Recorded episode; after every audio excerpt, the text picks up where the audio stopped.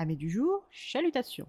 Pour les petits nouveaux, moi c'est Sekhmet et je vous souhaite la bienvenue dans mon podcast littéraire. Dans mon émission, je vais tenter trois fois par semaine de vous donner envie de découvrir des livres de tout poil, récents et moins récents. Alors, si ça vous tente, c'est par ici la suite.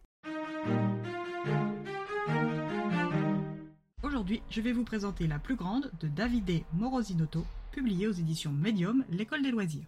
Dans ce roman, nous allons faire la rencontre de Chiyu, une orpheline de 6 ans. Elle a été recueillie par Beibei, un tavernier bourru et violent. Depuis qu'elle est en âge de marcher et de parler, son tuteur, patron, geôlier et bourreau l'a fait travailler dans son auberge. Elle s'occupe d'abord des basses besognes, sans pause, et seule la bienveillance de la vieille Gia, la cuisinière de la taverne, lui apporte un peu de lumière dans son quotidien. Depuis peu, elle sert en salle et le poids des lourds plateaux sur sa frêle personne sont durs à manœuvrer et la foule n'aide en rien. Ce soir-là n'échappe pas à la règle et Yu renverse son plateau sur un autre et sa tablée. Seul un bol a échappé à la casse grâce aux incroyables réflexes d'un jeune garçon de 6 ans, Li Wei. Yu est resté ébahi devant la prouesse de Wei et le soir encore, malgré les nombreux coups de fouet infligés par Bei Bei qui lui rappellent douloureusement sa bévue, elle espère le revoir et l'interroger.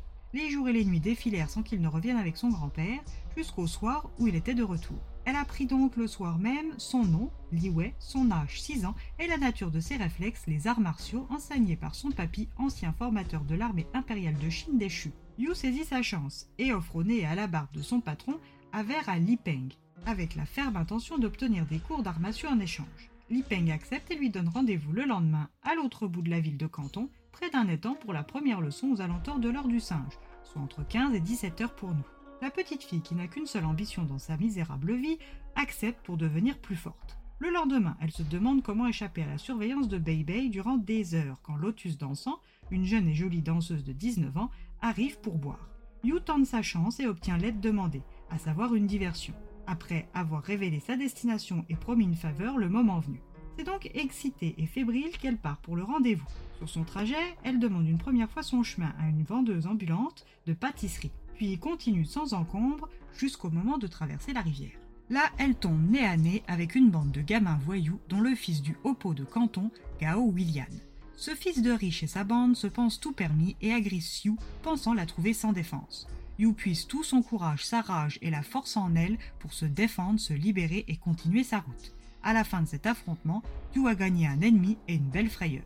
De l'autre côté de la rivière, elle demande son chemin à un moine taoïste borgne qui mendie. Ce dernier lui indique son chemin et lui dit de faire confiance à la voie du Tao. Yu court pour arriver en retard à l'étang. Quand elle arrive, Wei est en équilibre sur une jambe sur un caillou au centre de l'eau, donnant l'illusion qu'il marche à la surface. Li Peng, quant à lui, roupille sous un arbre et pour seule parole lui dit qu'elle est en retard et que la leçon lui sera donnée le lendemain à la même heure. Yu est en colère et rebrousse chemin quand Wei lui explique que le trajet était la première étape de l'apprentissage.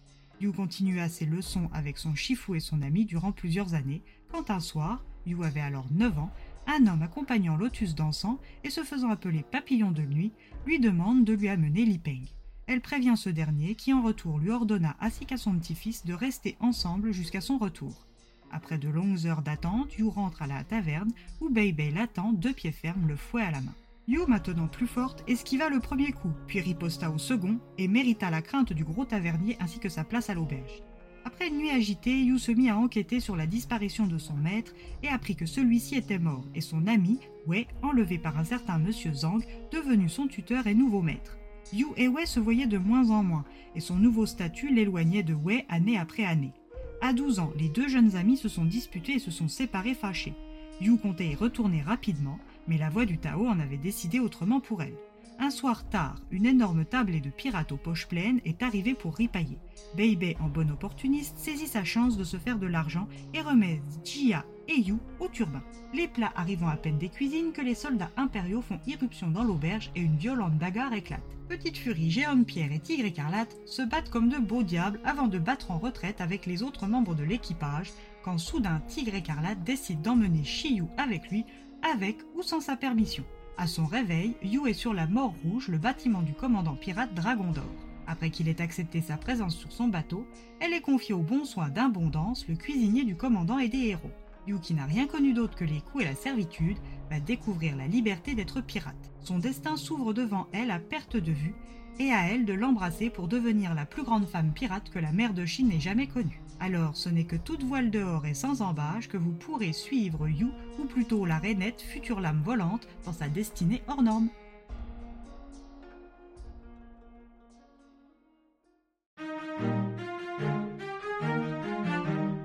Le premier coup de cœur de l'année. Un roman captivant qui vous embarque en deux pages. Une narration rythmée et fluide des personnages qu'on apprend à connaître, du suspense, des trahisons, des coups durs, des retournements de situation, des sentiments et un petit peu de fantastique avec le wushu de l'air et de l'eau. Un roman de piraterie qui mérite toute votre attention.